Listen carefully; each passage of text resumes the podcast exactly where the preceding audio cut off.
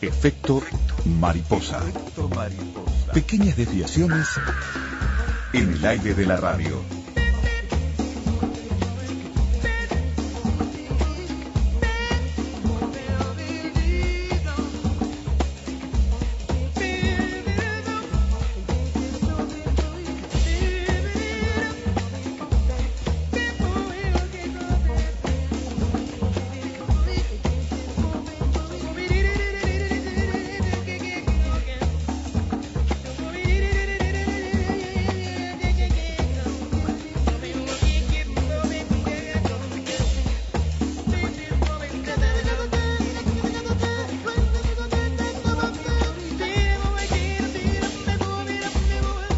Hola, buenas tardes para todos. ¿Cómo andan? ¿Cómo anda Alberto? Hola, muy bien. Ayer me, me acosté en verano y me, me desperté en invierno. Bueno, sí, en el medio el, venda- el vendaval. el vendaval, terrible, Terrible, ¿eh? viento. Terrible, terrible. que es lo que cambió además las sensaciones térmicas y las temperaturas que van a, a seguir bajando. El fin de semana viene frío, cuídense mucho y piensen sobre todo que queda poco. Claro, sí, poco sí, ya, ya, ya estamos ahí. ¿eh? Hay Ya. que pensar sobre todo que queda poco. Sí, sí, Quiero recomendar mucho, Alberto, a los oyentes de Efecto Mariposa, la película Desde Adentro, este documental con dirección del Vasco Elola y con producción ejecutiva de investigación de Andrea Villaverde, amiga y compañera de aquí de la casa, pero no porque sea amiga y compañera de la casa y porque conozcamos este trabajo desde que arrancó hace tantos años. Sino porque es muy buena. Es muy bueno, muy buen documental. Es mucho más que un documental sobre una cárcel, en este caso la cárcel de Canelones, la vida en la cárcel.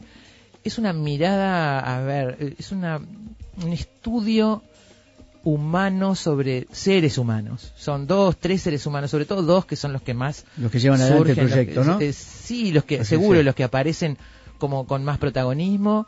Este, me parece que nos interpela mucho sobre sobre quiénes somos y quiénes son los que están allí del otro lado de las rejas, este, y sobre lo que estamos haciendo en esta sociedad con, con las personas, pero sobre todo nos ayuda a conocer este algo que debería ser obvio, ¿no? Es que los seres humanos tenemos absolutamente las mismas necesidades, los que estamos afuera, los que están adentro.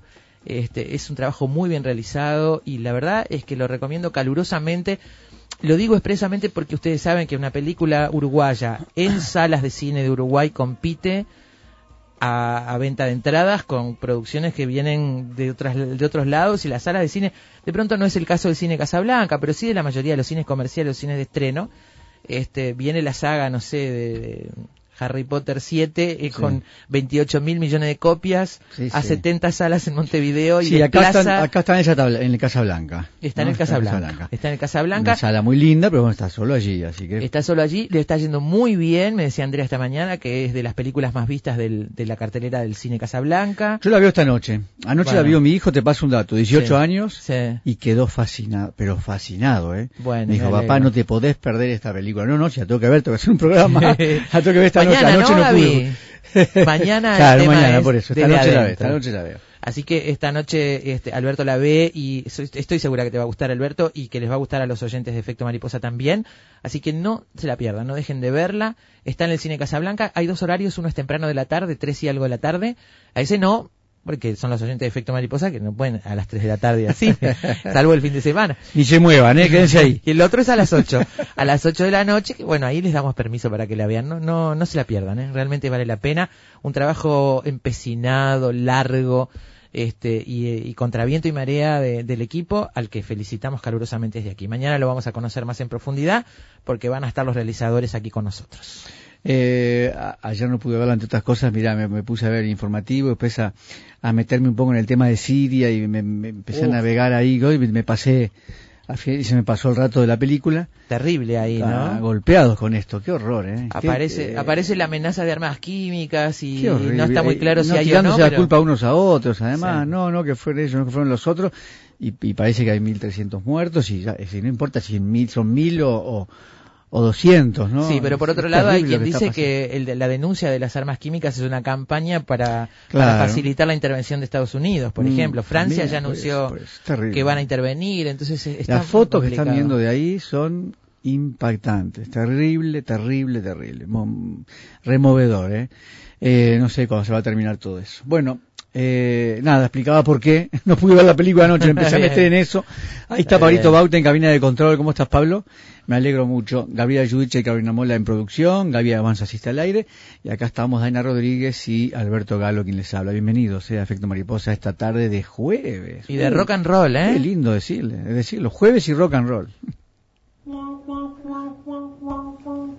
Primero es una pequeña vibración que entra por los oídos y se te instala en el cuerpo. Después, esa insignificancia se convierte en un frenético baile de ideas. Y ya no podrás escapar. Pero no te preocupes, son los síntomas del efecto mariposa.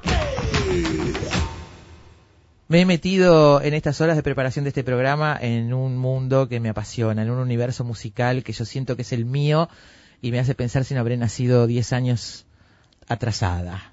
10, 20, 30 años atrasada, más, más, ¿no? Este, porque estamos hablando de música que, que a mí me hubiera gustado disfrutar con, siendo adolescente en los años 50, ¿no? Y yo en los años 50 no estaba ni ahí de nacer todavía, ¿no? Hasta el final de los 50 recién vinimos a este mundo, Galo.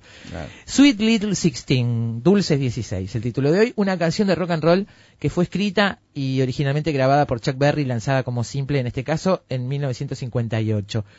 Un disco que alcanzó el número 2 en la lista oficial de éxitos de Estados Unidos. Eh, la segunda posición más alta de Chuck Berry, con la excepción del número 1, My Dingaling, en 1972 alcanzó el número uno en la lista de éxitos más vendidos de eh, Rhythm and Blues. La revista Rolling Stone la posicionó en el número 272 de la lista de las 500 mejores canciones de todos los tiempos en el año 2004. Es una canción que habla sobre una chica a la que le encanta el rock and roll y cuando cumple 16 años pide como regalo a su madre y a su padre que la dejen ir a un concierto. Y la canción describe cómo se prepara y cómo se viste para ir a este concierto. Chuck Berry, que es el, bueno, el padre de rock and roll, el inventor del asunto, ¿eh? Todo ah, surgió allí. Nuestro entrevistado dice que es el Big Bang del rock and roll. Está bueno lo que dice, me, encantó decir, dice Chuck Berry es este, al rock and roll lo que el Big Bang al universo. Seguro. Hay mucho debate sobre quién, sobre cuál es la primera canción de rock and roll grabada en la historia mucho debate sobre si hay este antecedentes a Chuck Berry, pero lo cierto es que todo lo que vino después, todos los que vinieron después, estamos hablando de los más grandes, de la invasión británica, ni que hablar, los Beatles, los Rollings, este, pero todos los rockeros del mundo le rinden homenaje.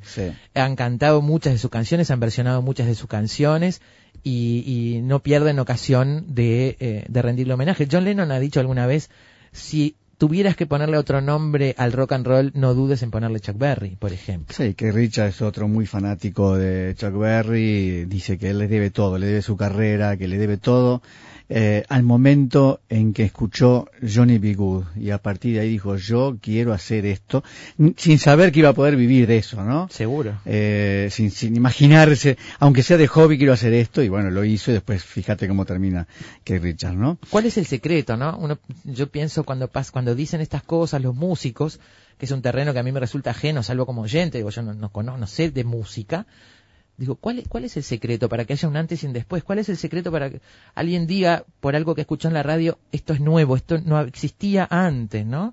¿Qué es lo que hizo Chuck Berry que no existía antes? Será probablemente una de las cosas que podamos tratar de indagar hoy. En charla con Leo Lagos, que es nuestro entrevistado de hoy, que desde 1990 es voz y guitarra de The Supersónicos, y el grupo The Supersónicos, no solo que rinde también homenaje a un estilo de rock de los años 50, sino que además fueron, y quizás por esa razón también, teloneros del el espectáculo de Chuck Berry en Montevideo en el marco de su última gira. Un espectáculo que ha generado polémica, ¿no? Y estuvo, se subió al escenario con 86 años y tocó una hora sin parar, ¿eh? 86 años. Eh, eh, no sé, eh, generó polémica porque, bueno, algunos dicen que hay que tener cierto cuidado, otros dicen que qué suerte que puede hacerlo y que no importa y se le pueden perdonar ciertas cosas. Eh, Muchos han acusado a su entorno de, someterlo a una cosa que, es este, vergonzosa o patética, ¿no? Los han acusado de eh, sanguijuelas. Sí, parece que no, no sonó mm, impecable, me parece que es lo razonable. Eh, que alguien con 86 años esté tocando, me parece que no puede sonar impecable. 86 años, ¿no? ¿Te das cuenta arriba en el escenario? Haciendo rock. Eh, Yo no, no, vi el espectáculo y, me gustaría saber, este, a ver, las, las dos extremos son es bochornoso y no hay que someter a un nombre que fue una gloria a ese bochorno, a esa decadencia en el escenario. Sí, el otro es un y ejemplo. el otro que dice y el otro que dice y bueno no me importa nada yo quiero ver a este ídolo aunque desafine se pierda Claro. y se vaya de- del escenario y no vuelva no importa quiero Claro. verlo quiero estar ahí Como decían los, los supersónicos, el propio Leo creo que decía, ¿no? Tocar el piso donde él, donde él tocó, ¿no? Es decir, Claro. tocar con él en el escenario de donde tocó él. Me parece que también puede ser visto com- como un ejemplo. Lo cierto es que, bueno, no parecería que no está, obviamente, con sus facultades al 100%. Había un señor que subía a decirle al oído las canciones que, te- que tenía que tocar, las que no. Eh, en fin, eh, vamos a charlar de todo eso con Leo Lagos, Que porque él está- estuvo ahí. Estuvo ahí y está a pocas horas de presentar un espectáculo con The Supersónicos, 20 años sin un hit, una ocasión que van a aprovechar para mostrar parte de un documental del mismo nombre que explica por qué hace 20 años que se mantienen, por qué grupos han aparecido y desaparecen y ellos se mantienen y no tuvieron un solo hit masivo y sin embargo siguen existiendo. Eh, es esta noche en la sala Citarrosa que la presentación de The Supersónicos, así que bueno, bárbaro, vamos a hablar con Leo esta tarde, será un placer seguramente averiguar un poco más sobre la figura de Chuck Berry en el rock y sobre ese espectáculo. En la música, vamos a poner un poco de música a la tarde con, bueno, Chuck Berry visto por, por otros, por los otros, o versionado por los otros. Exactamente, todos los que lo han homenajeado, son muchos y la música es fantástica. Luego, Sweet 16, est- esto de Dulces 16, cumplir 16 años, en la cultura anglosajona es el ritual de paso equivalente a los 15 años de las niñas en nuestro país. Aunque según he leído por ahí en el continente latinoamericano, cada vez se está comprando más la idea de los 16 a partir de la televisión. Sí, Ah, a sí, partir ¿eh? de la difusión en la televisión. Eh, vamos a hablar de, de Sweet 16 o 15 abriles, los rituales de paso que implican para las sociedades antropológicamente hablando. Este, este- esta cifra 16 en Estados Unidos, 15 para nuestras latitudes, los 13 para los judíos, este, o los 12 en el caso de las niñas, 13 en los varones, 12 en las niñas, junto con otros rituales de paso, ¿no? ¿Por qué existen estos ritos y, qué es lo que implican para nuestras sociedades? 16 es un audio- audiovisual que presenta a 16 jóvenes precisamente, que hablan, piensan, opinan sobre el mundo, sobre los que le tocó vivir, sobre lo que viven, sobre lo que los adultos eh, hablamos de ellos. Eh, este documental lo hicieron para que, según ellos, dejemos de hablar por ellos y entonces hablen ellos directamente. Me parece genial. esto. Es un documental hecho de jóvenes por jóvenes para jóvenes. Vamos a hablar con una integrante del equipo de colectivo Catalejo, que son los realizadores y directores de este documental. Se llama Martina Sanguinetti y estará esta tarde con nosotros para presentarnos este documental 16 que se estrenó el mes pasado este, y que está además disponible libremente para verlo en internet. Muy bien. Eh, está pronta la tarde, está pronta la música. Sweet Little Sixteen, quédense por ahí. Hoy tenemos rock, pero toda la tarde. Mucha música y muy lindos temas para tratar. Hoy el que no baila Ah, es sordo, ¿eh? Sí, sí. They're really rocking in Boston and Pittsburgh, PA, deep in the heart of Texas and round the Frisco Bay,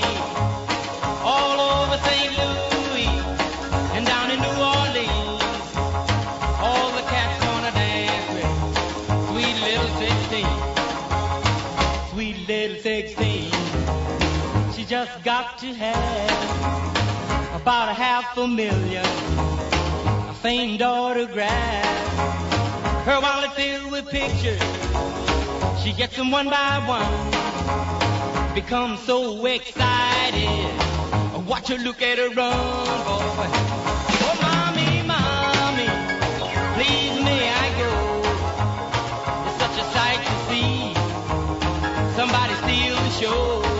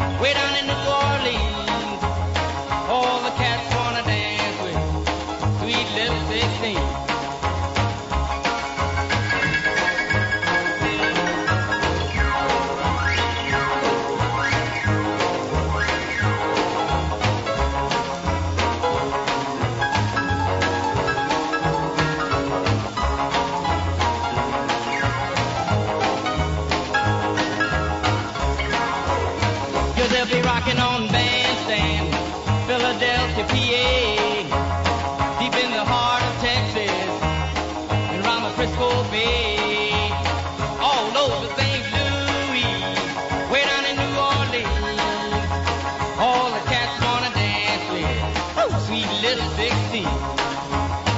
Sweet little 16. She's got the grown-up blues.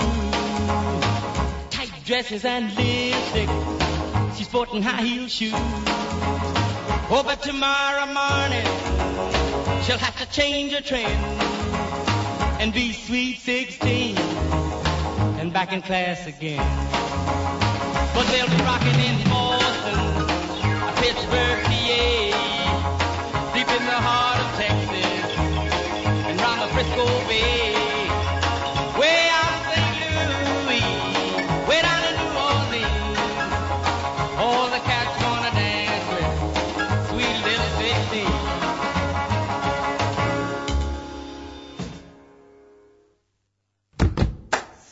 Lo único seguro es que el sol sale por la mañana y se oculta en la noche. Lo que sucede en el medio es culpa de efecto mariposa. Siempre sabremos cómo empieza, pero nunca cómo termina. Sorprendete con nosotros. Efecto mariposa.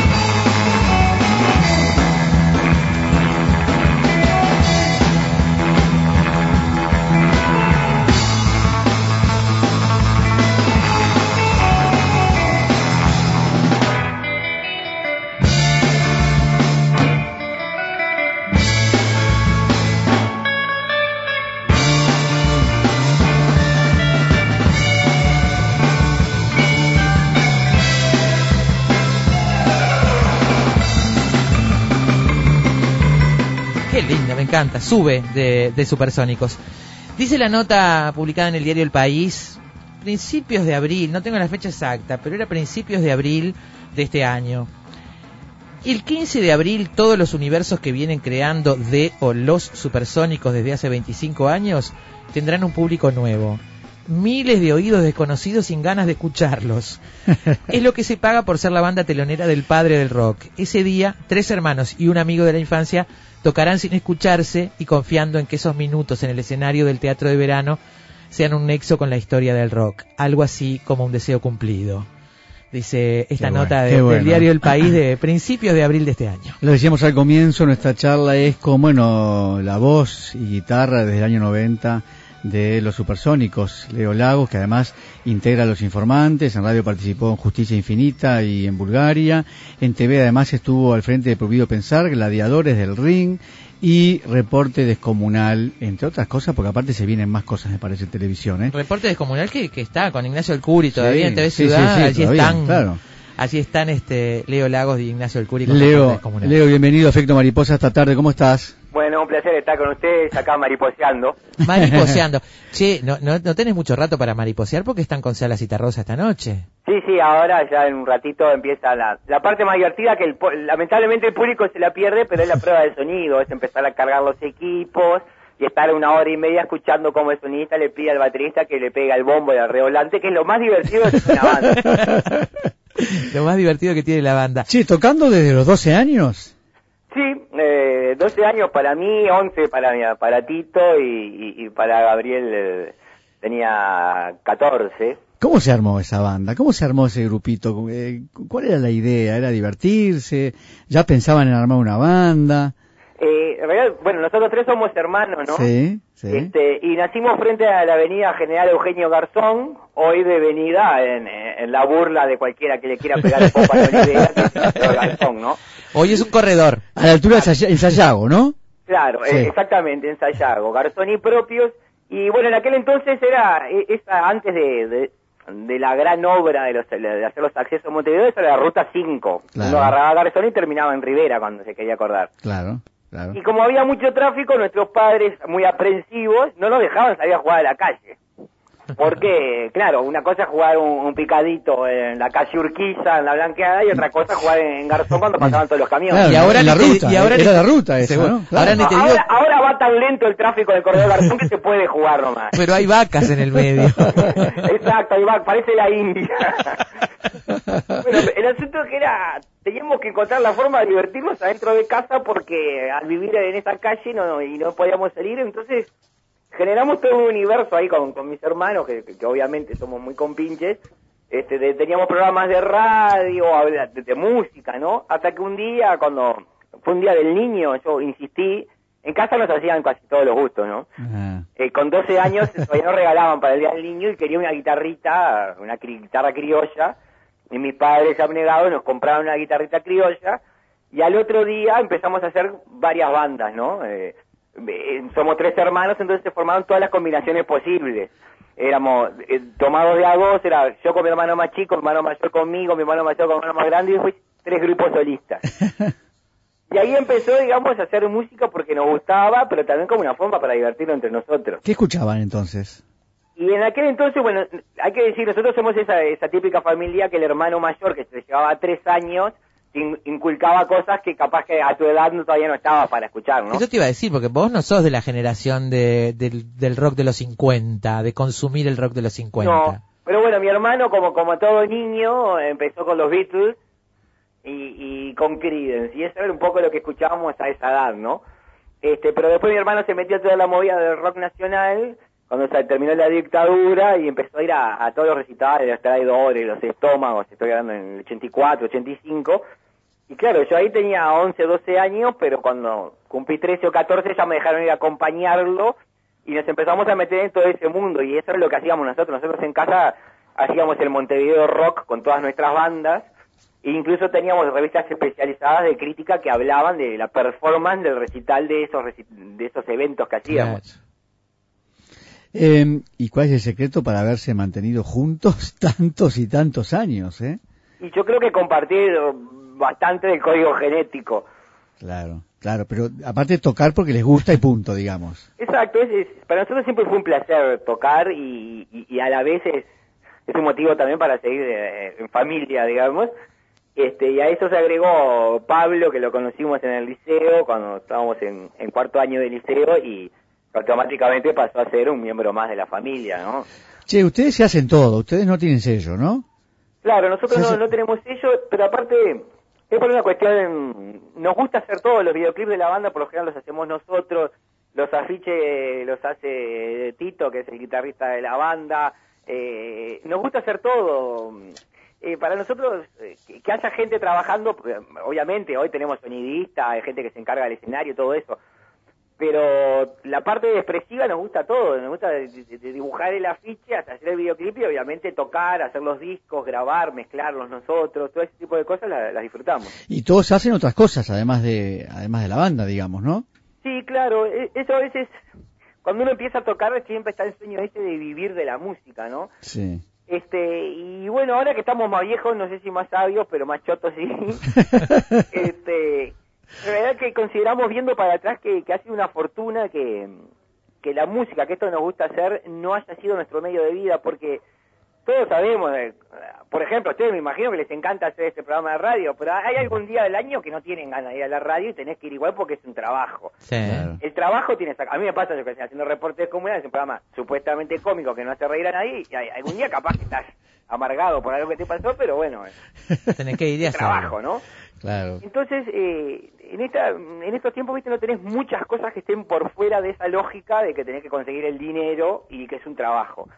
Y nosotros jodemos que tenemos 20 años sin un hit, pero una vez que la música se hace tu forma de vida, bueno, eh, pasan esas cosas. Y para nosotros tocar siempre ha sido ese, ese reducto que no es ni comercializable, más allá de que cobramos entradas, esas cosas, digo, pero no dependemos de, nuestra música para vivir. Claro, eso también es bueno de- de repente porque hacen exclusivamente lo que tienen ganas de hacer y no hay un sello de repente que esté pidiendo cosas o no.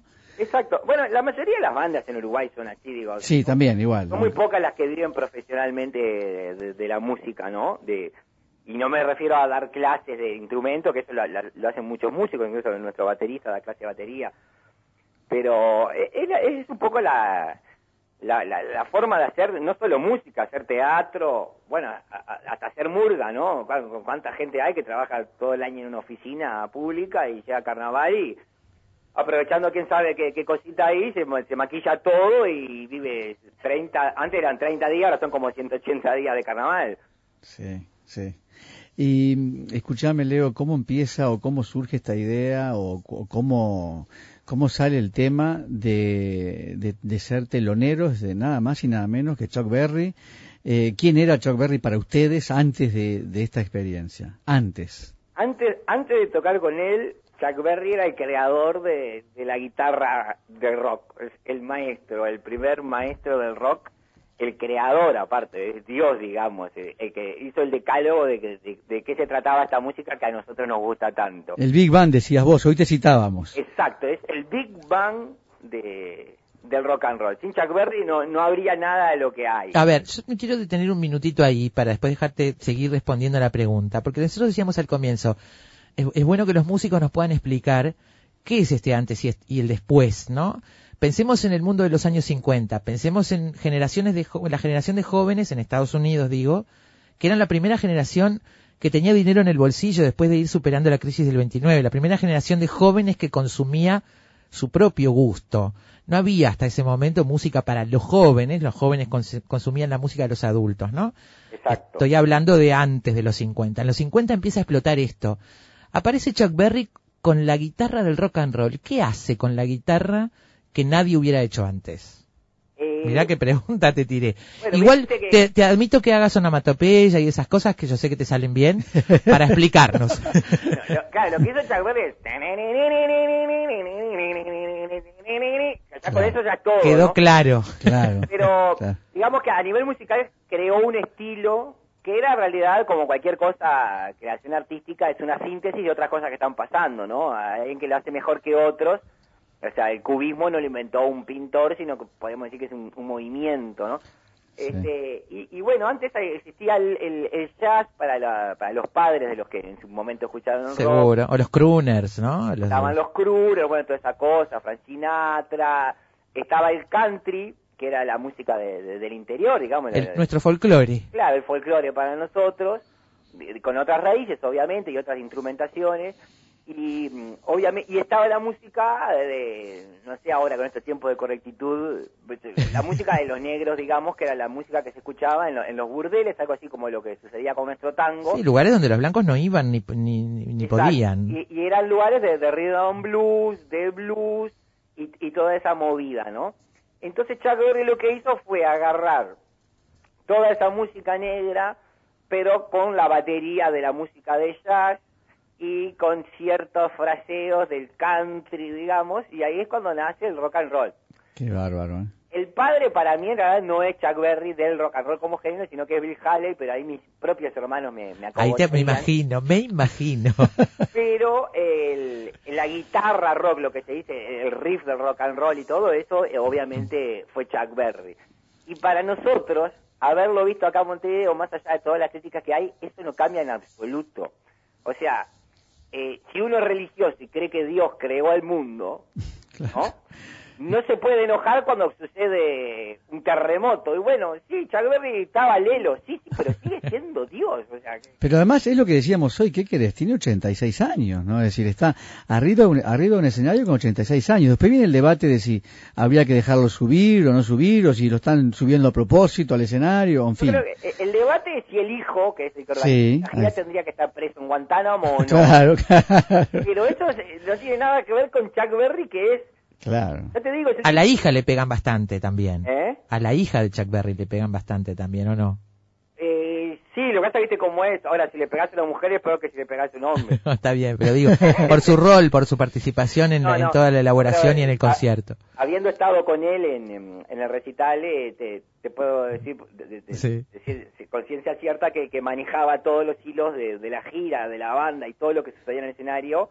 Era el hijo en realidad. Ella, ella cantó allí, ¿no? También. La en cantó momento, y tocó sí. la armónica y realmente de, de- de todo lo que estaba en el escenario fue la que le puso un poco más de cariño.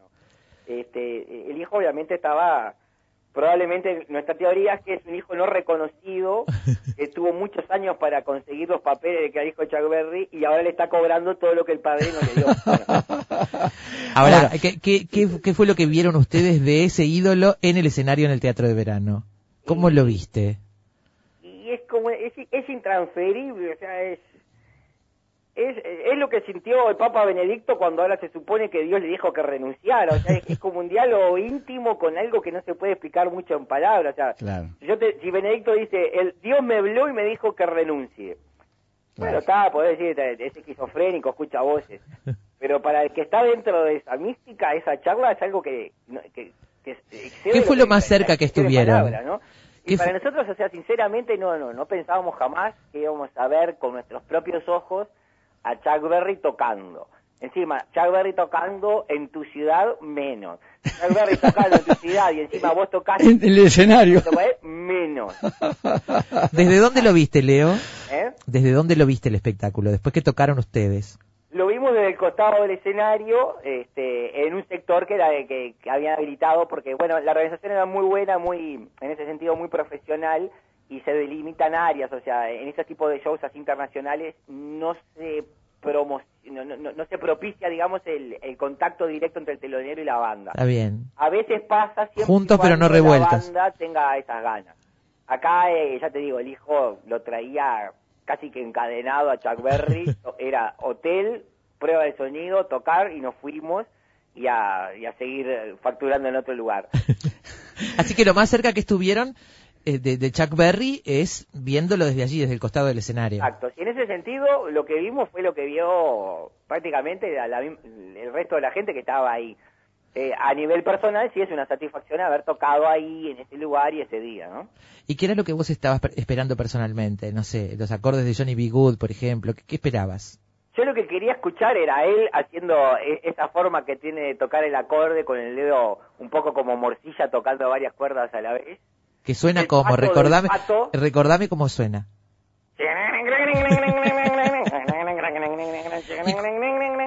Y después viene el venting.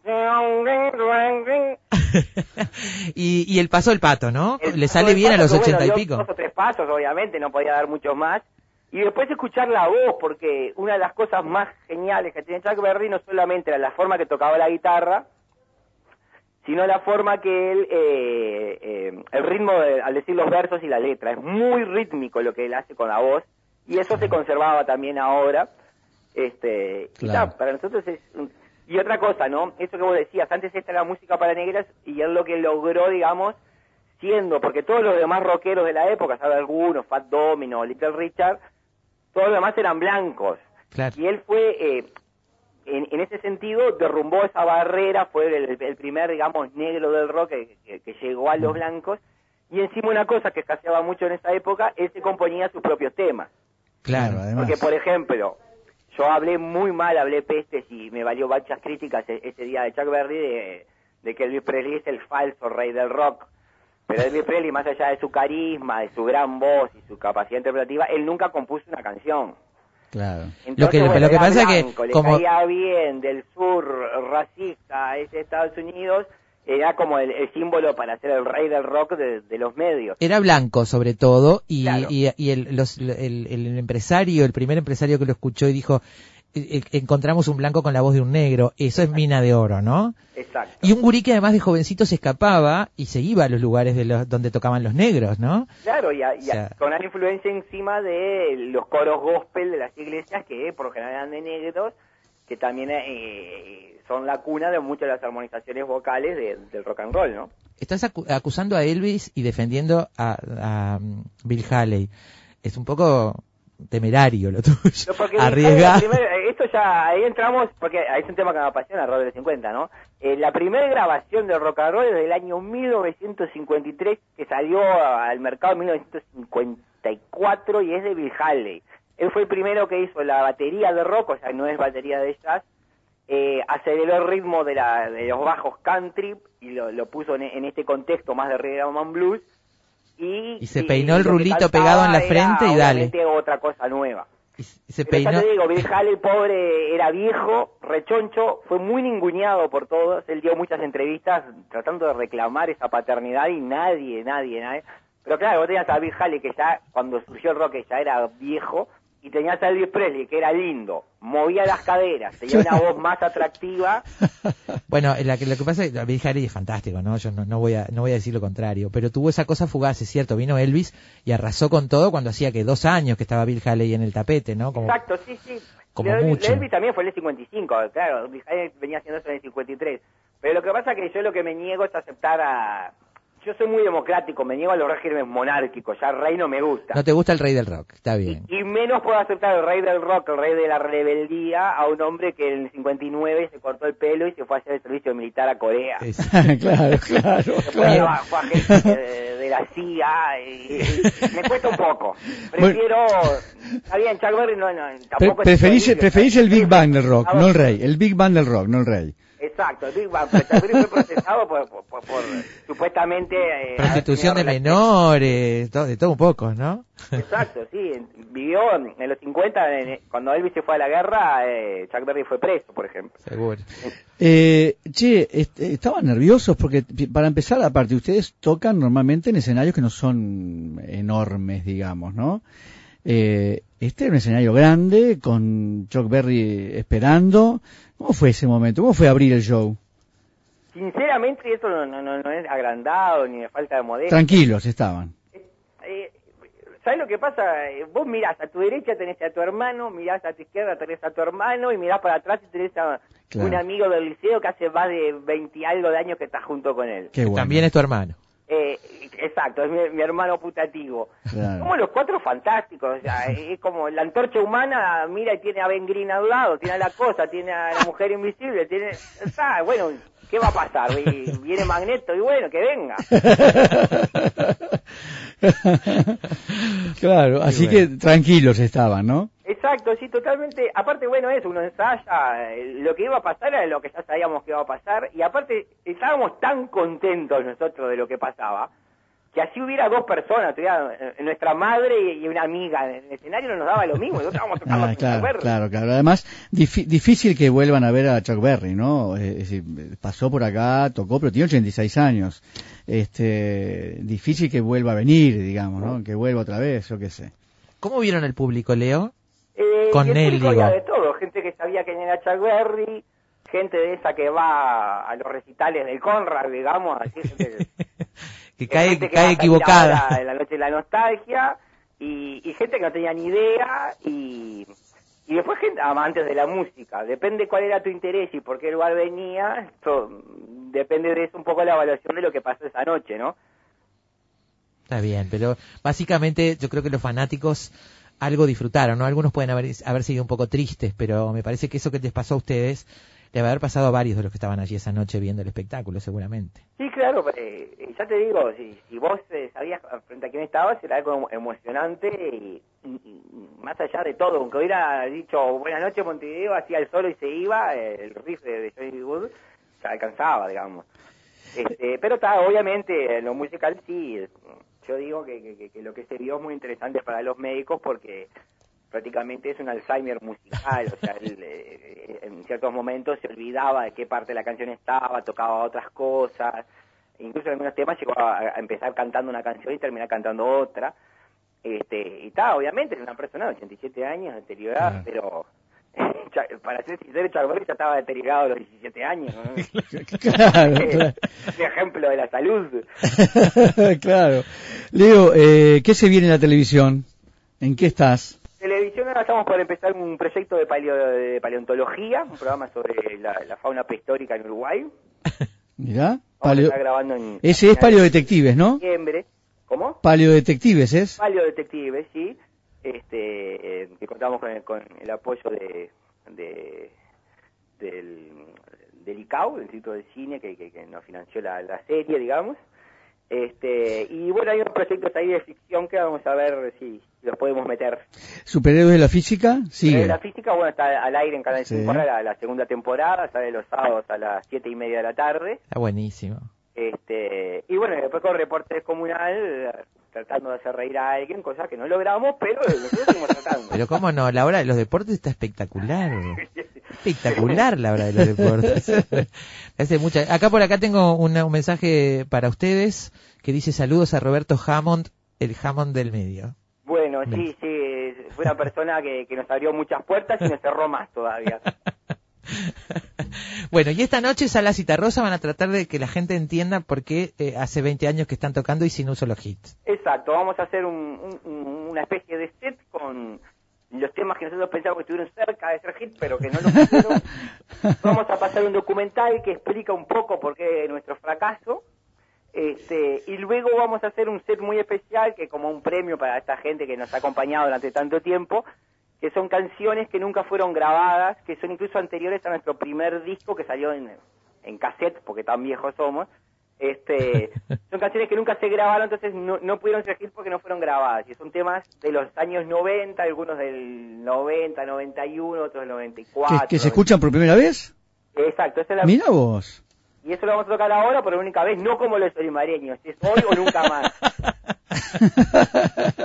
Fantástico, o sea que hoy o nunca más no tendrán ninguna otra posibilidad de escucharlos, tampoco las van a grabar nunca. Vamos a grabar, eh, vamos a grabar el recital de hoy, así que si la gente quiere gritar algo lo puede hacer que va a quedar grabado. Perfecto, muy bien. Leo, ¿cómo se llevan con el rock uruguayo? ¿Cómo te llevas vos con el rock uruguayo? Y a mí el rock uruguayo me ha dado muchísimas alegrías, ya te digo, estoy yendo a dar recitales desde los 12 años y me ha ayudado a definir, eh, entre otras cosas, eh, quién soy o qué lugar quiero tener en, en muchísimas cosas y, y bueno, eh, tener un- sentirte parte de algo, de un movimiento, creo que es algo que está bueno en cualquier orden de la vida, ¿no? Hay gente que le puede pasar militando la fe o, o lo que sea, este, yo creo que hoy está como un poco el, el panorama del rock ha perdido un poco esa cosa como de cierto movimiento y, y queda cosa que no es mala necesariamente queda la música nada más entonces bueno me parece que hoy la gente se elige más las canciones que, que, que una movida no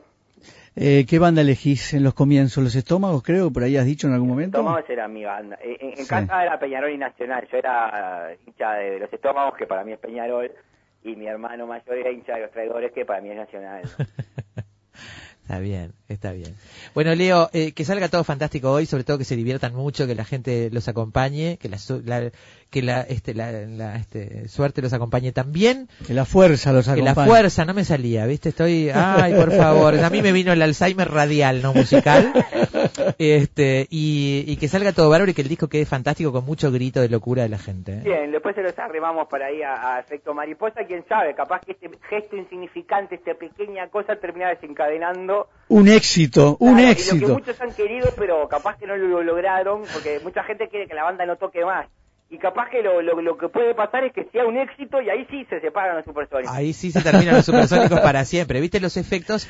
Es- esos efectos este, y sus la- las causas y sus consecuencias.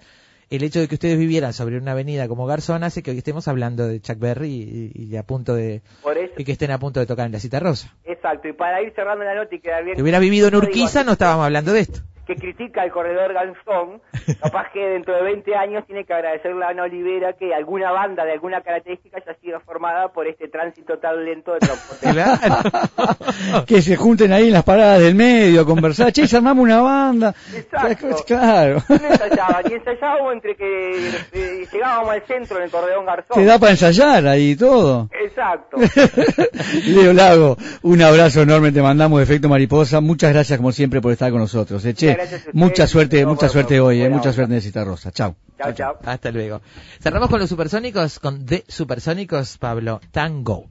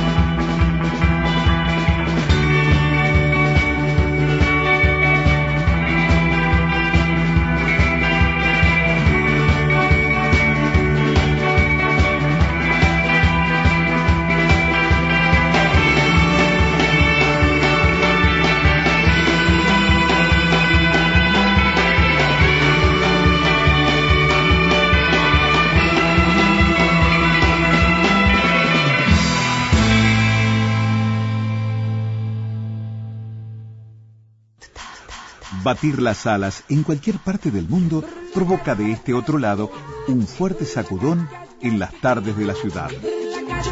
Efecto mariposa.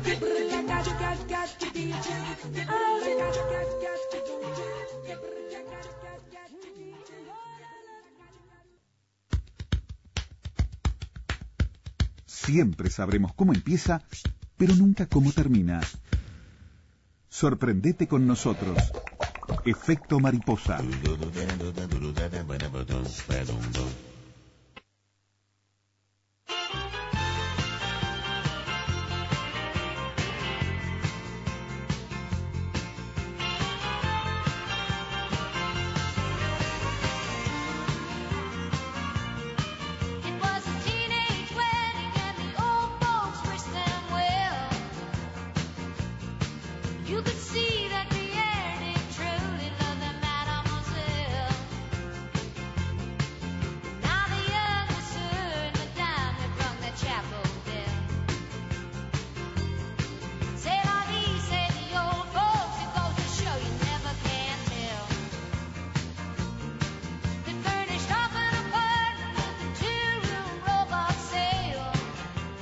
El tema de esta tarde para Efecto Mariposa es Sweet Little Sixteen, un tema del año 1958, escrito y originalmente grabado por Chuck Berry, como estábamos comentando hace un ratito. Vamos a, a escuchar, porque Chuck Berry ha sido tal vez uno de los músicos más versionados, ¿no? Es decir, una de las cosas que hemos sacado en limpio esta tarde es que ha sido adorado por todos los que hacen rock en la actualidad y, y bueno, y, y los, los contemporáneos incluso de él, ¿no? Antes deja de mandarle un saludo a Elina, que nos escribió dando Sí. los datos de cómo conseguir Oscar y Lucinda en base a un programa que nosotros hicimos ¡Qué no sé, el año pasado, Elina, no sé cuándo. cierto! ¡Qué memoria! Y un- gracias a Pablo Baute, que contribuye musicalmente también con el programa de hoy, con la versión de Billy Idol de Sweet Sixteen. Fantástico, fantástico. Y a muchos, ¿eh? porque en este bloque, ahora en este tramo donde vamos a escuchar a Chuck Berry por otros, hay mucho aporte de los oyentes a través de Facebook. ¿eh? Atención a Luis Fernando Iglesias, a Claudio Sánchez desde Buenos Aires, todos han aportado para el bloque de hoy. Así que vamos a ponerle un poquito de música a Chuck Berry esta tarde.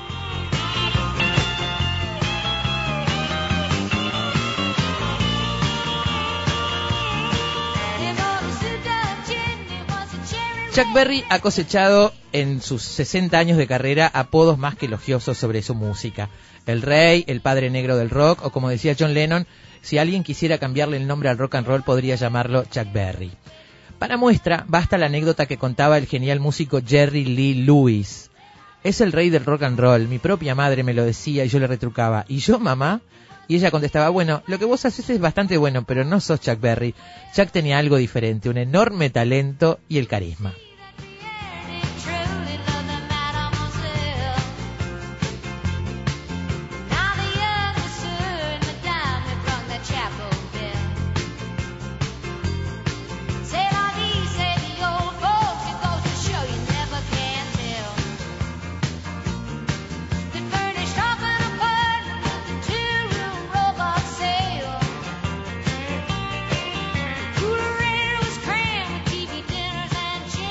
Chuck Berry es uno de los músicos, como decíamos, más versionados.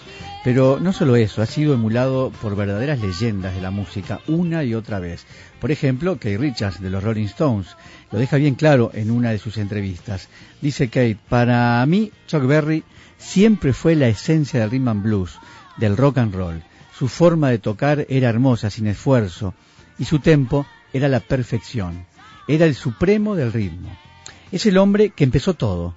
Yo le, yo le robé cada fraseo, cada lick que había, que haya tocado. Cuando crecía, dice, eh, dice este Keith Richards, Chuck era mi hombre.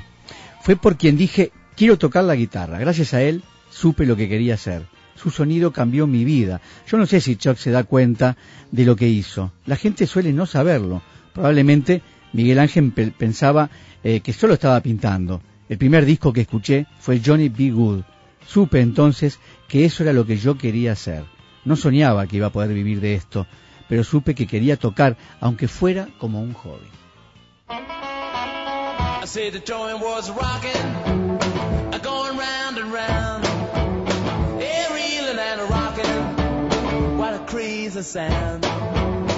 And they never rocking the moon went down. It sounds so sweet. I had to take me a chance. Rose out of my seat. I just had to dance. Started moving my feet.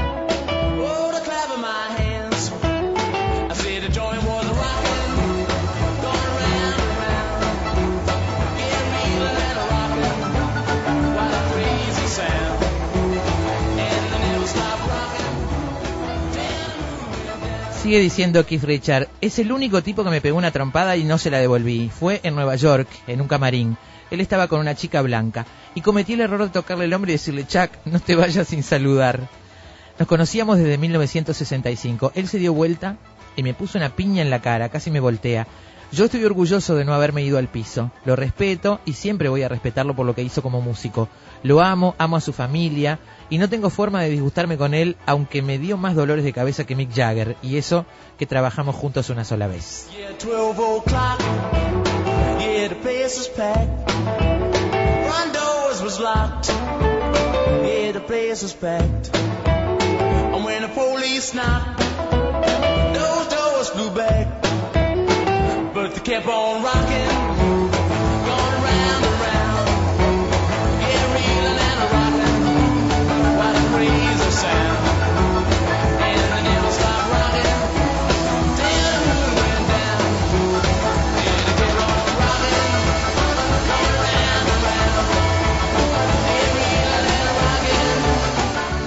Bruce Springsteen es otro que ha sido siempre un gran fan de Chuck Berry y tiene varias versiones grabadas. Eh, la que vamos a escuchar ahora la interpretó eh, en el, a ver, en el 75, en el año 75, en el club de Main Point, cerca de Filadelfia. Bruce y la E Street dieron allí un concierto memorable cuya grabación todavía se conserva con una calidad impecable, ya que se grabó y emitió por la radio.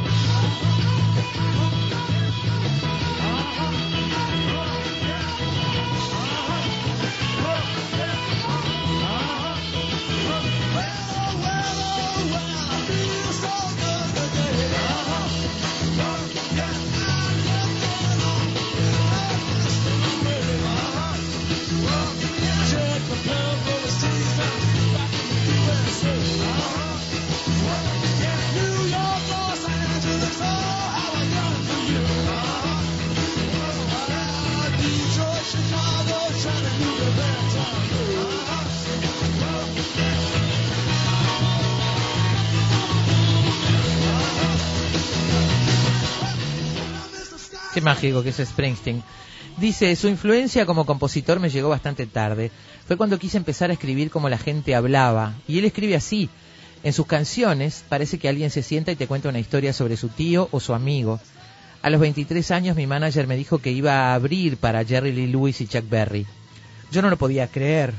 Chuck llegó tarde. El promotor estaba muy nervioso, creía que no iba a aparecer. Cinco minutos antes de que empezara el show, apareció. Solo, con su guitarra.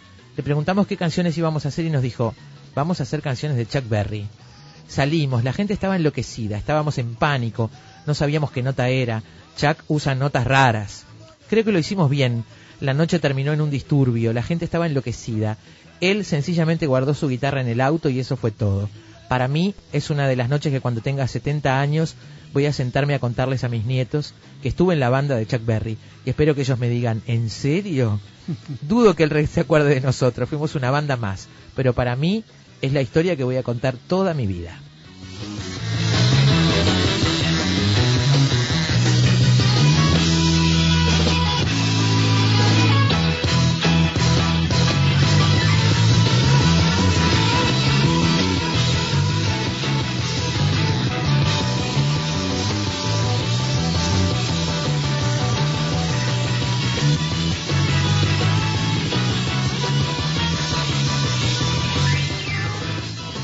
Angus Young, líder de ACDC, es otro de los fanáticos incondicionales de Chuck Berry y por este mismo motivo le rinde homenaje realizando siempre en sus actuaciones el famoso Duck Walk o paso del pato, popula- popularizado por Berry. El duck walk consiste en saltar sobre una pierna mientras se mueve la otra adelante y atrás, lo cual puede recordar vagamente a la forma en que anda un pato. Ocasionalmente, Berry añadió un movimiento de cabeza de adelante hacia atrás, como hacen los pájaros para enfatizar el dog walk. Este lo utilizó in- inicialmente para esconder las arrugas en su traje de rayón en un concierto del año 1956 en Nueva York, de acuerdo con una entrevista en Rolling Stone.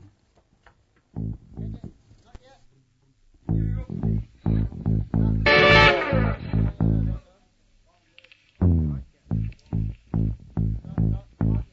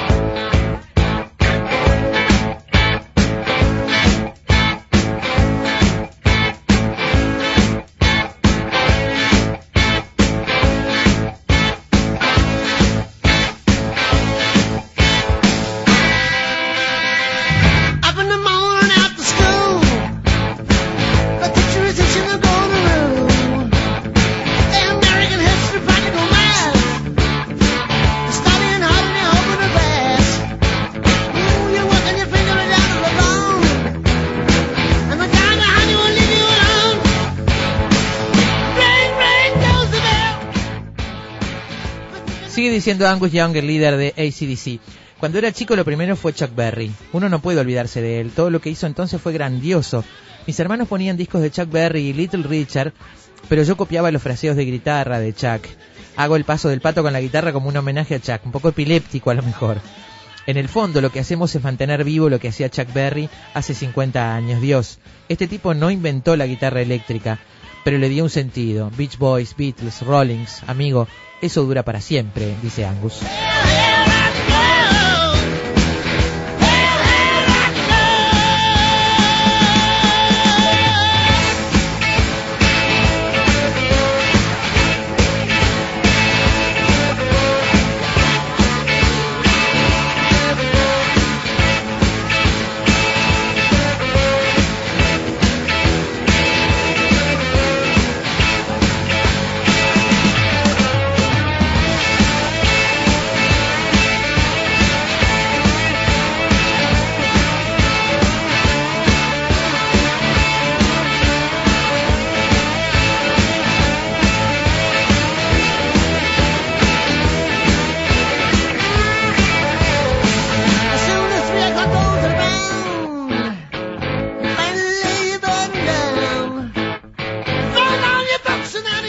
Claudio Sánchez, amigo de esta casa, bueno, solemos charlar mucho con él sobre muchísimos temas, entre ellos los temas de viajes en el tiempo, por, por ejemplo, ¿no? Ha escrito sobre Chuck Berry y ha dicho lo siguiente, Chuck ha tenido varios homenajes en el cine, pero quizá el de la película Volver al Futuro sea uno de los más recordados. En la realidad planteada por Volver al Futuro, la canción Johnny B. Good no tiene autor. Marty, que es el personaje que hace Michael J. Fox, toca lo que escuchó en discos de Chuck Berry y Berry en esa realidad compone lo que le escucha tocar a Marty en el escenario. Es una variante, dice Claudio, de la paradoja del libro nunca escrito. En este caso, la canción nunca compuesta. Vaya, vaya, vaya, qué bien. ¿Tocaremos otra? Ah, no, eh, tengo que irme. Vamos, amigo, toca ahora algo intenso. ¿Algo que sea intenso? Esta canción es antigua, pero es antigua en el lugar de donde vengo. Muy bien, es con ritmo de blues en sí. Observen los cambios, traten de seguirme, ¿de acuerdo?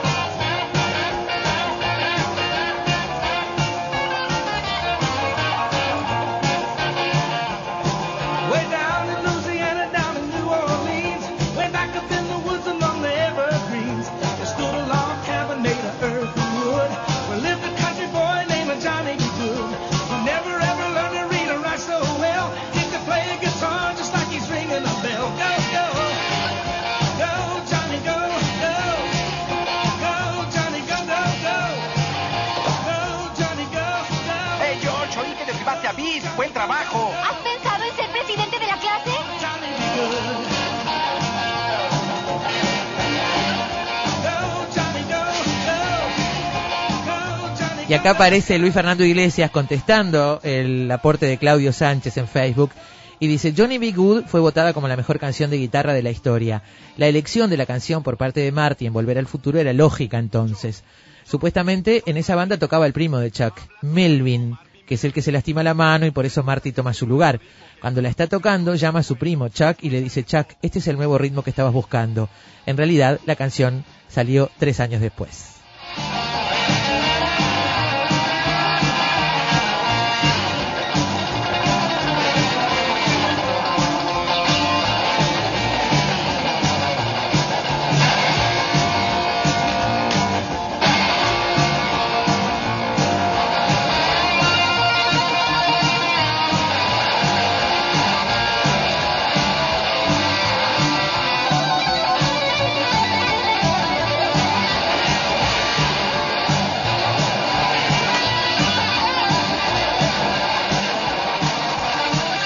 Repasando entonces versiones de Chuck Berry por otros. Empezábamos con You Never Can Tell de Emmylou Harris, luego de Rolling Stone Around and Around, después Bruce Springsteen con Back in USA, ACDC School Days, Johnny B. Good del tema de Volver al Futuro, que es el que estamos escuchando. Y nos vamos con un tema de Gilberto Gil, homenaje a Chuck Berry, grabado originalmente por el grupo 12 Bárbaros del año 1976 y luego incluido en el disco de Gil, eh, electroacústico del año 2004. África para Américas, de norte e sul. Tambor de tinto, timbre, tanto tonto tom tocou. Garça branca, valsa do Danúbio azul. Tonta de tanto embalo, num estalo, desmaiou. Vertigem, verga, virgem branca, tomba sob o sol rachado em mil raios pelo machado de Xangô. E assim gerados a rumba, o mambo, samba, o rhythm and blues. Tornaram-se os ancestrais, os pais do rock and roll. Rock é nosso tempo, baby. Rock and roll é isso. Chuck Berry Fields Forever. Os quatro cavaleiros do apocalipso. O apocalipso. Rock and roll, capítulo 1. Versículo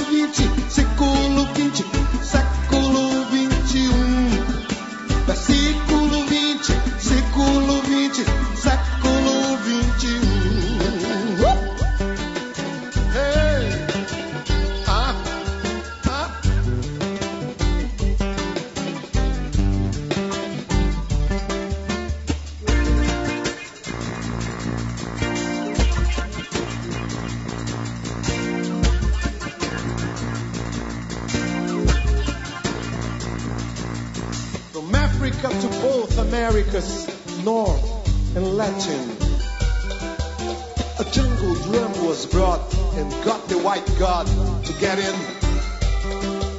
A pagan dance until he had no other chance unless the sin of black and white, day and night, soul and mind magic. Hmm, the European goddess fainted under jungle drum sound. She's fertilized by some Afro god while on the ground. So the begotten sons of samba, mambo, rumba, rhythm and blues became the ancestors of what today we call rock and roll. Rock and roll is magic, baby. Rock and roll is mixture. Chuck Berry Fields forever. The joyful English for nights of the poets calypso and the poets calypso age. Rock and roll, the opening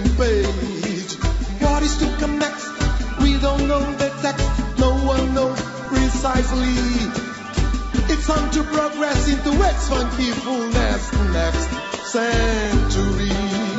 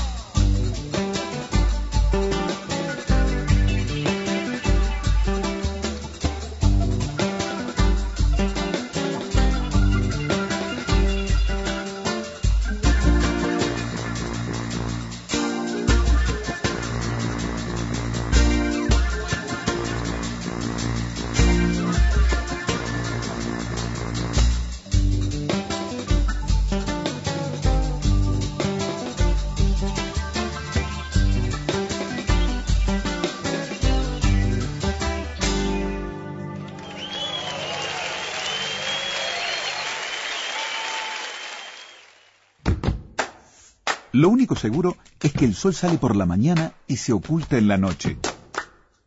Lo que sucede en el medio es culpa de efecto mariposa. Cine, libros, pintura, teatro, poesía, música y un sendero sutil que los une a todos. Efecto mariposa. Efecto mariposa.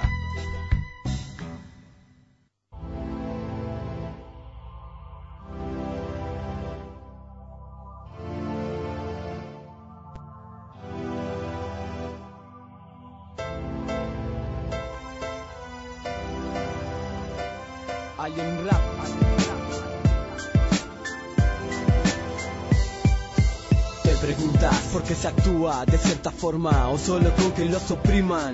Se conforman, es una mentira con la que adornan para que invertir en ellos. Mejor ahorran problemas de la sociedad si después te borran. Quienes se incomodan son las familias que se devoran, no piensan en ellos. Tras las rejas y que se jodan no es la solución, no se dan cuenta. Un plan de rehabilitación no se implementa. Después pasa lo que pasa, quien se lamenta no se puede volver cuando una persona ya está muerta. Asesinar, comportamiento anormal, te tienen que tratar, no mandar a que te conviertas en un animal. Valores 16 se llama este tema, es Alien Rap y DJ Mats. Es un grupo de rap nacido en Malvin Norte. Son integrantes del colectivo Uruguay Rap Underground. Y lo que estamos escuchando es el tema central del audiovisual 16 del colectivo Catalejo. Qué lindo rap, pero vamos a escuchar un poquitito Lindo. más. te dejan morir, donde crece la maldad, donde reina la violencia, donde reprimen libertad y anulan la conciencia. ¿Y que dejamos pa' mañana? Si en vez de educar, los asfixian, los enjaulan, no pedimos que los aplaudan. Menos cárcel, mucha más aula. ¿Y que dejamos pa' mañana? Sweet Little, Little 16, entonces el tema de esta tarde para Efecto Mariposa, aquel tema, como decíamos, de Chuck Berry, el año 1958, escrito y originalmente grabado por él y después, bueno, muchas veces versionado. 16 años, los 16, 16 años. Esa fecha que, eh, esa, esa edad que en Estados Unidos, en la tierra de Chuck Berry, es el, el momento de- del ritual de paso equivalente a nuestros 15 y que tiene que ver con lo que originalmente era la presentación en sociedad, digamos, ¿no? Ujú. aunque, aunque hoy por hoy ya no se trata de eso. Eh, pero bueno, 16 es el número que, que en Estados Unidos este, tiene esa, es esa bisagra y que da título a esta canción y a otras que hablan de lo mismo, ¿no? Sí. Pero nosotros, este, como siempre en Efecto Mariposa, vamos a poner un pie en Uruguay para hablar de los 16, de tener 16 años en Uruguay. Son 16 jóvenes que hablan de ellos para que dejen de hablar por ellos, decía una de las de las notas de prensa Esa acerca de este consigna, trabajo. esa consigna me parece genial, ¿eh? realmente ponerse a hablar, Sí. digamos, ¿no? No dejar que los demás hablen, sino opinar eh, cada uno de ellos. Ese es el documental, el audiovisual, eh, y de- lo anunciábamos al comienzo, estamos con Martina Sanguinetti y Lionel Rivero. Bienvenidos chicos a Efecto Mariposa esta tarde. Gracias. además por tomarse el trabajo de venir. ¿eh? Eh, ¿Cómo empieza esta idea? ¿Cuándo empieza est- esta idea? Bueno, esta idea surge... No se peleen. la, idea, la idea original fue de Julia, que es una de las integrantes de- de- del grupo, y ella como... El grupo, perdón, es el colectivo Catalejo, ¿verdad? Sí. Ustedes integran todos ese colectivo. Sí, lo en realidad lo formamos para presentarnos a, a los fondos del INJU para poder hacer el audiovisual, o sea que en realidad el colectivo se formó especialmente para hacer este documental. O sea que primero apareció, primero apareció el documental entonces. Sí, la idea del documental, sí, algunos ni siquiera nos conocíamos, lo que nos, nos juntó, digamos, fue Julia con, con su idea, como que armó el grupo que le pareció que, que podía llegar a funcionar, y tal, y nos juntamos, todos nos, nos copamos con la idea y, ahí- y ahí arrancamos. Después salió la, la, la oportunidad de presentarnos a los fondos del INJU, y bueno, y ahí formamos el colectivo, que en principio este es nuestro primer proyecto, pero no quiere decir que... La experiencia fue único. buena y tienen ganas de seguir por ese camino. Sí. Todos tienen una edad promedio de cuánto? 22, ¿no? 22 Andan- años más o menos, sí. ¿Cómo surge exactamente la idea inicial? Esta, esta consigna que acabamos de, que acabamos de decir, ¿no? ¿Ya nació con esto? Eh, ¿Cuál era la idea desde el principio? Y bueno, inicialmente nace en el marco de, de esta discusión política que se da actualmente sobre el proyecto de bajar la edad de imputabilidad a 16 años. Entonces se nos, se nos ocurrió, nos parecía que en, que en este contexto una característica que, que se presentaba es hablar sobre eh, los jóvenes, sobre los menores, este, situarlos en un- una, un- digamos, en una cadena que los equipara este, a los delincuentes, a, este, a un peligro para la sociedad. Es como una cadena menor, igual violento, igual peligroso. Y por un lado dejaba este, por fuera la voz de los jóvenes. Este, asimismo dejaba por fuera toda una gran gama de, diversidad, este, que es la característica principal de la, de la juventud y en especial de la adolescencia, este, y de alguna manera lo, lo borraba para mostrar solamente un tipo de adolescente que está en conflicto con la ley y de una manera muy concreta. Este, entonces se nos ocurrió empezar a mostrar que hay mucho más. Esa me parece la parte hablar. seguro. hablar, hacer hablar, escuchar, y me parece la parte más desafiante a mí desde afuera, viendo, habiendo visto el, el video, más desafiante de este trabajo, es decir, hacer hablar a los jóvenes. Los jóvenes no son una única cosa, es un crisol, hay diversidad, hay distintas, eh, distintos lugares de residencia, distintas experiencias personales, distintas conformación de núcleos familiares, distintos intereses, distintas historias. ¿Cómo hicieron para, cómo hicieron para determinar un abanico que fuera realmente un abanico variopinto, digamos? ¿Cómo fue este trabajo previo, supongo, de, investigación, de producción de los contenidos? Bueno, en realidad no- nos planteamos eh, do- dos patas, digamos, de eso. Fue, por un lado, que, que hubiera la- más o menos la misma cantidad de hombres que de mujeres, y después, más o menos, abarcar las distintas clases sociales, que tampoco podríamos hacerlo demasiado científicamente, digamos, pero ta, eh, después en realidad se fue dando un poco al azar el tema de, la muestra, digamos, del, del documental, que justo lo que hablábamos hoy, que capaz que no es representativa, pero que muestra de alguna manera una parte de lo que puede ser la juventud. Capaz que hay muchas ma- más maneras de tener 16 años, pero no quiere decir que estas no sean. es lo digamos. suficientemente variado, digamos, Sí. lo que ustedes proponen. Y la estructura es plantear varias preguntas, no, no sé cuántas preguntas son que plantean, o temas sobre los que reflexionar, que aparecen allí en la en pantalla blanco sobre negro, y después hacen la recorrida por las, las respuestas integradas, ¿no? También hay un temario estudiado allí. ¿Qué cosas les interesaban más a ustedes de ese temario como para disparar este, las charlas? Y un poco lo que nos interesaba era poder describir, este, por un lado, las vivencias de, de los adolescentes, que hablan de un contexto, ¿no? Este, y que a veces también es lo que, lo que decimos que no, que no se muestra. Este, se muestra como, por ejemplo, cuando se habla de- del adolescente en conflicto con la ley, simplemente se habla del hecho delictivo. Y nos parecía que era interesante, incluso en esas circunstancias, ahondar lo que hay atrás. Pero también en, en el resto de los adolescentes nos parecía que era bueno eh, llegar como a describir, ¿no? Una descripción densa de a través de los relatos, de esas historias, de esas vivencias, este, que capaz uno a medida que pasa el tiempo se aleja de eso, ¿no? Este, de las inquietudes, de las proyecciones, y también lo otro era de, de las opiniones, ¿no? Más, más concretas sobre temas que, que hoy en día se juegan, este, y que capaz una característica de la juventud es justamente que como no accede a muchos, a muchos medios para, para poder proyectar su voz, este, por cuestiones obvias en realidad, uno siempre que es joven arranca y hay muchas cosas, muchas redes que no tejió, este, entonces la idea era poder también hacer eco de eso, ¿no? Claro, Este. porque por esto que tú decís parecería como que los jóvenes no, los jóvenes no se preocuparan y no es eso, en realidad es que no tienen de repente acceso a, a, a- a hablar, digamos, ¿no? No tienen lugares para poder expresarse. Esa era un poco también la idea, ¿no? De enco- encontrar, Claro. poner un sitio propio donde poder contestar esas preguntas, ¿no? Sí. Sí, y de hecho yo creo que uno cuando, cuando lo ve se da cuenta, por un lado, de reflexiones increíbles.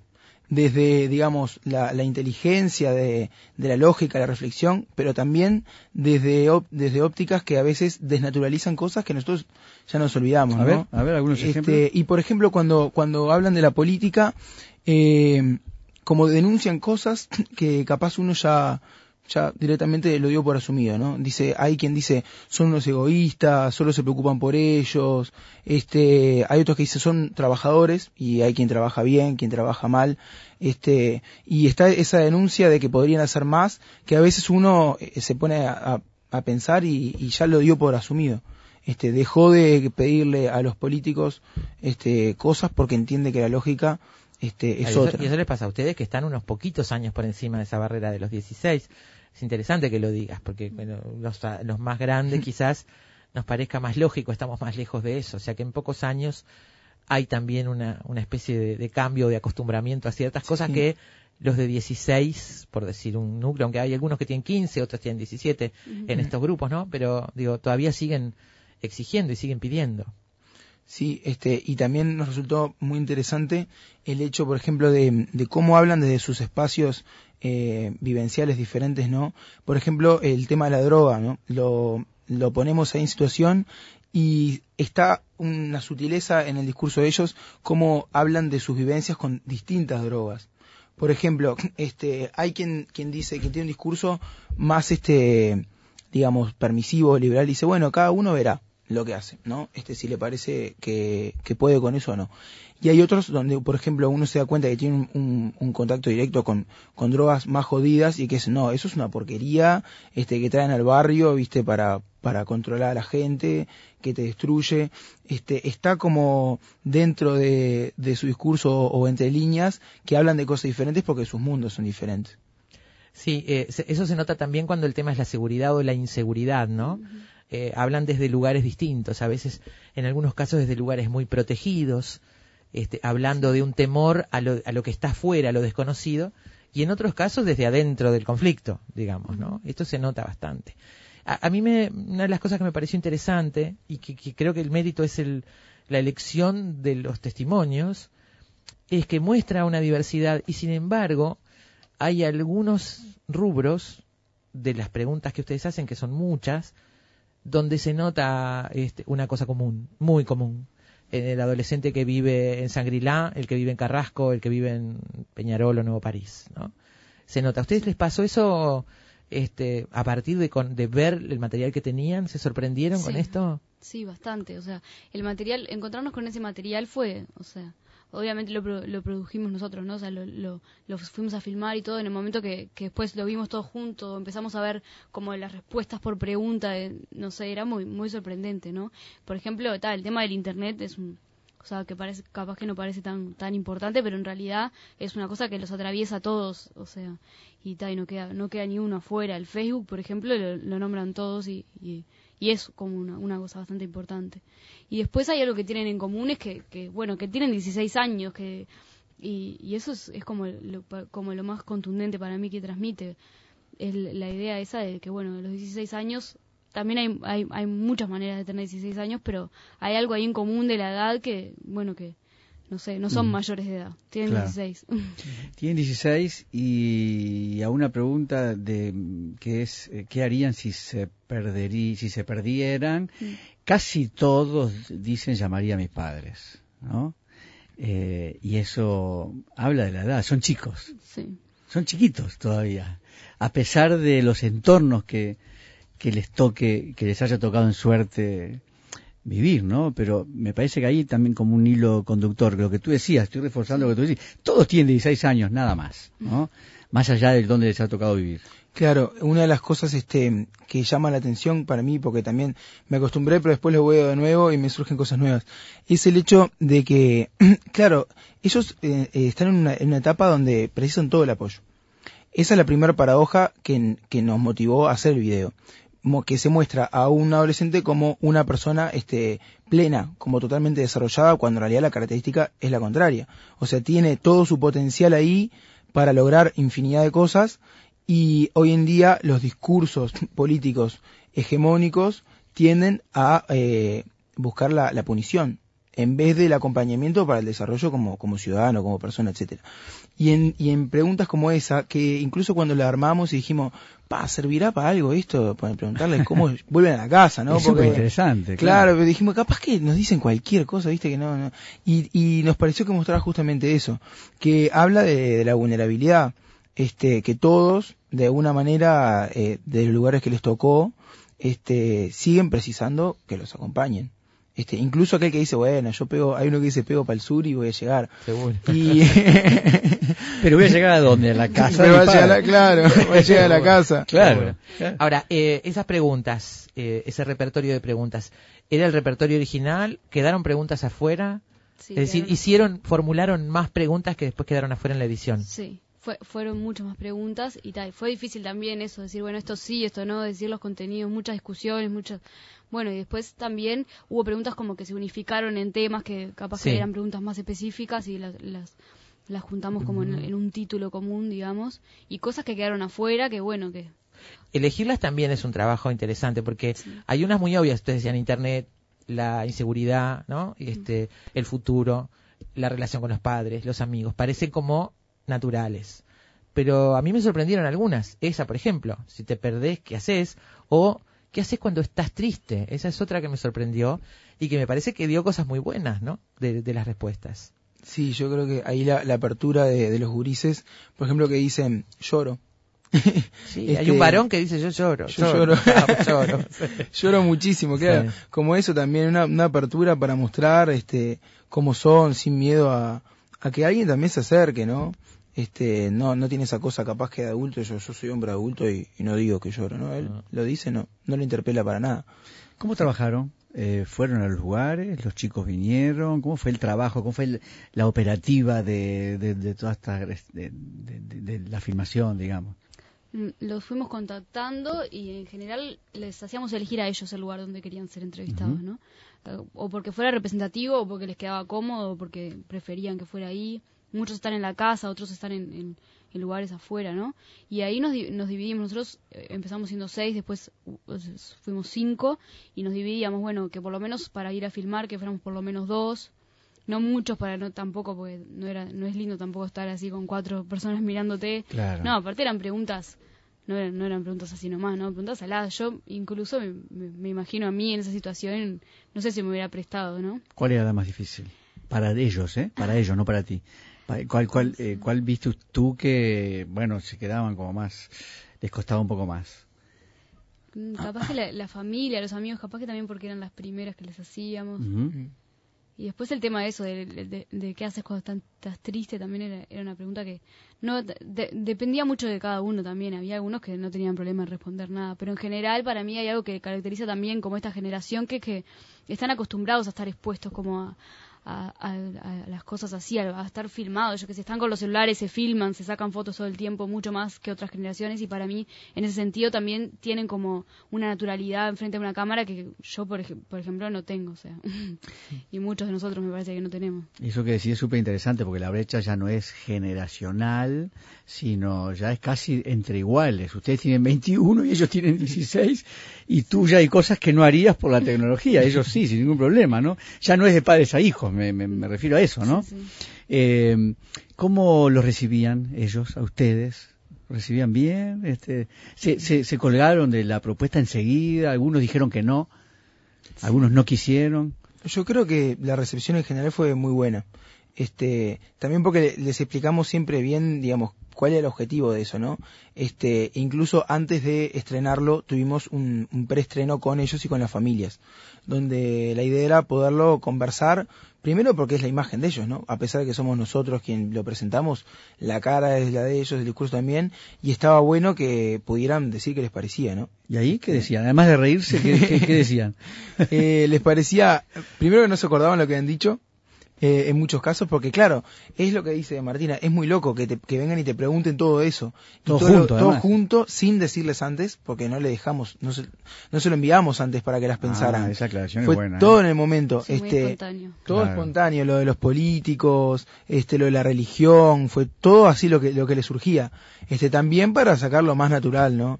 Este, y no se acordaban lo que habían dicho, probablemente porque ocho meses después ya pensaban cosas diferentes. Este, pero de todos, por suerte, hubo mucho respaldo, que es en realidad lo que, no, lo que nos hace sentir cómodos también al presentarlo, ¿no? Este, Sí, por ellos en bien. quedaron conformes y quedaron contentos. Y aparte me, me pareció que muchos no lograron como en el momento de la, de la entrevista visualizar lo que iba a hacer después. Como, o sea, ellos la experiencia que tenían era que un día se habían juntado con una gente que le hizo un montón de preguntas y tal, y se fueron para la casa. Sí. Y después cuando vieron to- eso todo junto y equiparado a otro montón de, de gurises que no conocían, porque aparte entre ellos no se conocen, habían conocido ese día, el día del preestreno se conocieron un rato antes de ver la película le- y y tal, y como que para mí que le- le- eh, muchos de ellos como que les sorprendió ver como el producto final y no, no se lo imaginaban. Cada una cosa es las preguntas a uno y otra es ver todos los otros respondiendo las mismas cosas, ¿no? Y, Interesante, y ¿eh? también pensar que lo que ellos dicen vale. Este, que lo que para ellos es absolutamente cotidiano, natural y capaz que no le dan mayor trascendencia, en realidad es parte de algo que, que es gigante. Este, y que justamente cuando uno, cuanto más lejos está de eso, más se da cuenta cómo ese discurso nos dice cosas que a ellos capaz que no les parece. ¿Y qué les dejó a ustedes este trabajo? A ustedes, a los realizadores. ¿Qué les dejó eh, como jóvenes que son? no sé. No sé, yo por lo menos estoy bastante contenta, estoy conforme, ¿no? Con, con lo que salió y como que me gusta ver las repercusiones, me, o sea, me, da, me pone contenta. En general, me siento que aparte es como un primer, una primera, no sé, un producto propio, así que, que del que estoy bastante orgullosa. ¿Y Leonel? Sí, también. Yo quedé muy satisfecho, eh, por un lado, por todo el, el proceso este, de, de conocerlos a ellos, de también de conocer a mi grupo, o sea, haber formado la, la grupalidad este, en base a objetivos, en común. También me entusiasma el hecho de pensar que capaz esto puede contribuir en la discusión política de fondo, este, que de alguna manera ayude a cambiar una opinión, que alguien piense que, que ¿Cuál la baja... ¿Cuál es la discusión política de fondo, Leonel? La que está más, la que, la más inminente es el de la baja de imputabilidad, el proyecto de ley, el plebiscito que se viene, que por ese lado era sencillo la convocatoria porque era para que el ciudadano que tiene una, una acción muy concreta, que es votar o no votar, eh, lo pudiera plasmar ahí. Entonces eso por un lado era fácil para nosotros. Digamos, de cómo presentar, qué propuesta presentar. Lo que está más de fondo es, para mí, presentar, ser parte de, de digamos, de, de una lógica que, que busque eh, no punir al adolescente. O sea, que busque un, un marco en el cual eh, al adolescente se le brinden posibilidades este, y no justamente que, se- que se lo catalogue este, en- de, de, un- de una manera... Claro. Te lo preguntaba porque eh, está bien, eh, usted desde el principio eh, plantearon esto y uno puede perderse un poco de vista después de ver el documental porque el documental le abre un abanico de cosas que de pronto parece que no tuvieran nada que ver Mm. con el lugar de, de, este, de castigo o de estigmatización por el lado del delito, ¿no? Este, y sin Mm. embargo está bien porque en definitiva este, la- lo que contribuye es a poner sobre la mesa eh, la cuestión, digamos, de que no es fácil o no hay por qué generalizar Claro. ni tomar la parte por el todo. ¿no? como digamos mostrar lo que es el no delito de, de los menores digamos porque si hablan de los menores todo el mundo piensa en los menores infractores cuando en realidad son muy poquitos y está lleno de menores que no son digamos entonces tam- también y, y- y para mí lo que hace también es como que dispara cosas No- nos han dicho que lo han usado en centros juveniles en liceos como como disparador de discusiones ¿Cuál era la idea de ustedes? Ah, digo, ¿cuál era la idea? Me refiero al circuito que pensaban que podía tener un trabajo como este, independientemente de las ganas de hacerlo y de los fundamentos que ya explicaron. En, en principio pensamos que iba a ser un video mucho más corto y más, más específico con el tema de la baja. Lo que pasó fue que el material que salió, aunque se corrió un poco de eso, nos pareció como tan bueno o, sea, o- tan aprovechable que, que se terminó volviendo un proyecto mucho más grande y, ta, y, y también responde a muchas más cosas, capaz que, que, que al tema de la baja, aunque, aunque fue el puntapié inicial o la idea principal. Pero la idea era hacer Mm. un corto por el tema de la baja de la edad de imputabilidad y que estuviera en internet este como digamos Sí. como parte de una Claro. campaña para Sí. Para proponer otra mirada. Hasta Ujú. hasta ahí sigo entonces la idea original. Sí, Eh, se salió de ese carril. Totalmente. Porque lo- un poco lo que dice Martina, pensamos un corto, terminó siendo de 50 minutos, este, y además terminó abordando cosas que capaz que de forma directa no repercuten en el tema este que estamos conversando, pero sí este sirve, por ejemplo, para trabajar cosas entre jóvenes o entre educadores. El otro día, por ejemplo, tuvimos un taller en Casaballe con adolescentes, este, donde trabajamos el tema de los prejuicios, como de las etiquetas, los estigmas, ¿no? Entre ellos. Entonces, en realidad, eso tiene como otro uso y muchos más, depende de, de- de cómo lo quieras, digamos, utilizar. Este, también lo, lo presentamos de esa manera por preguntas para poderlo segmentar. Como capaz que no te sirve los 50 minutos, pero hay cinco, una preguntita, dos, Hay tres. temas, hay temas, claro. que te disparan cosas. ¿Cuál es el próximo?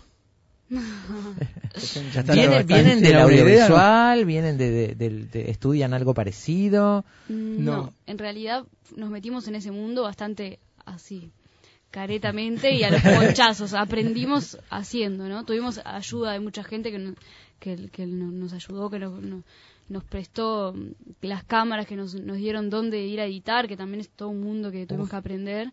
Y Ah. bueno, y gente que, ta, que después terminó trabajando también con nosotros eh, y com- dando como los, los, los toques finales, digamos, de la edición y eso, pero en general no, no veníamos del mundo audiovisual. la mayoría éramos estudiantes de Facultad de Ciencias Sociales, eh, yo hago Bellas Artes, después gestión cultural hace otra y tal. Y, y bueno, nos metimos así, a ver qué salía. Pero, que- pero quedó formado el grupo como para hacer otras cosas, ¿en serio? Pregunto. Sí. O, La idea- o la idea es que no lo saben todavía. Sí, ¿Sí? aparte funcionamos bastante bien.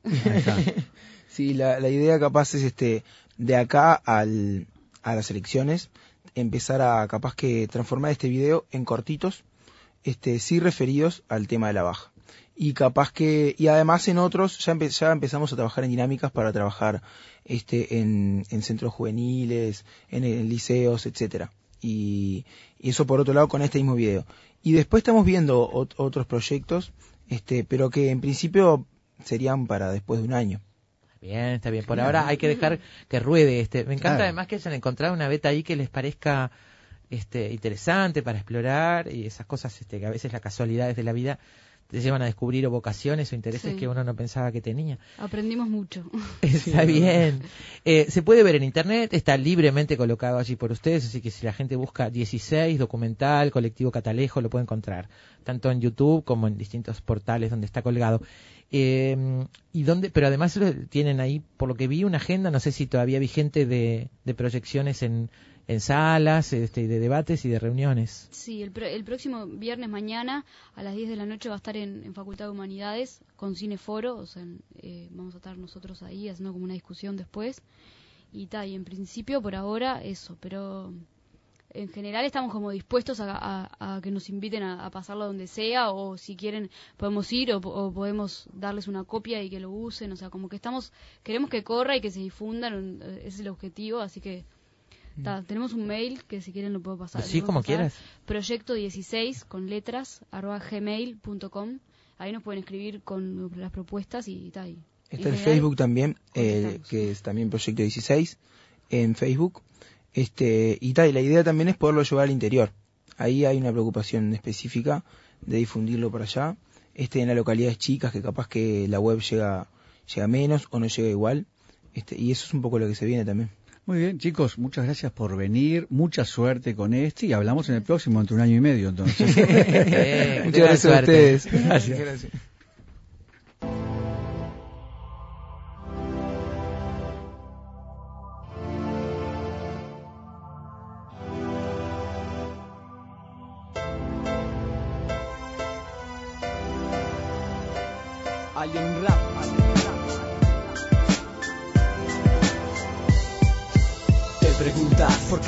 De cierta forma o solo con que los opriman.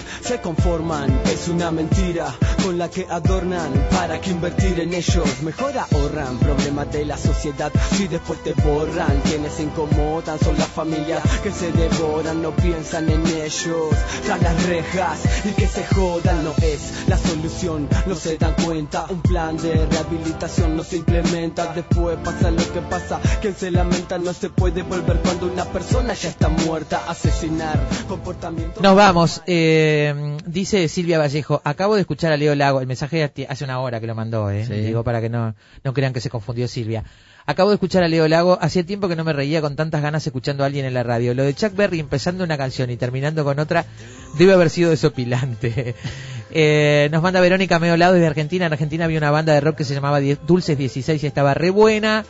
Eh, Claudio Horacio Sánchez dice además Johnny B. Good es una de las canciones grabadas en el disco que viajó al espacio en las ondas Voyager. Mirá vos. Mira qué cantidad de información que tenemos acá. Elizabeth manda un enlace a un trabajo que se llama La literatura inspira el rock de George Or- Orwell a Lou Reed.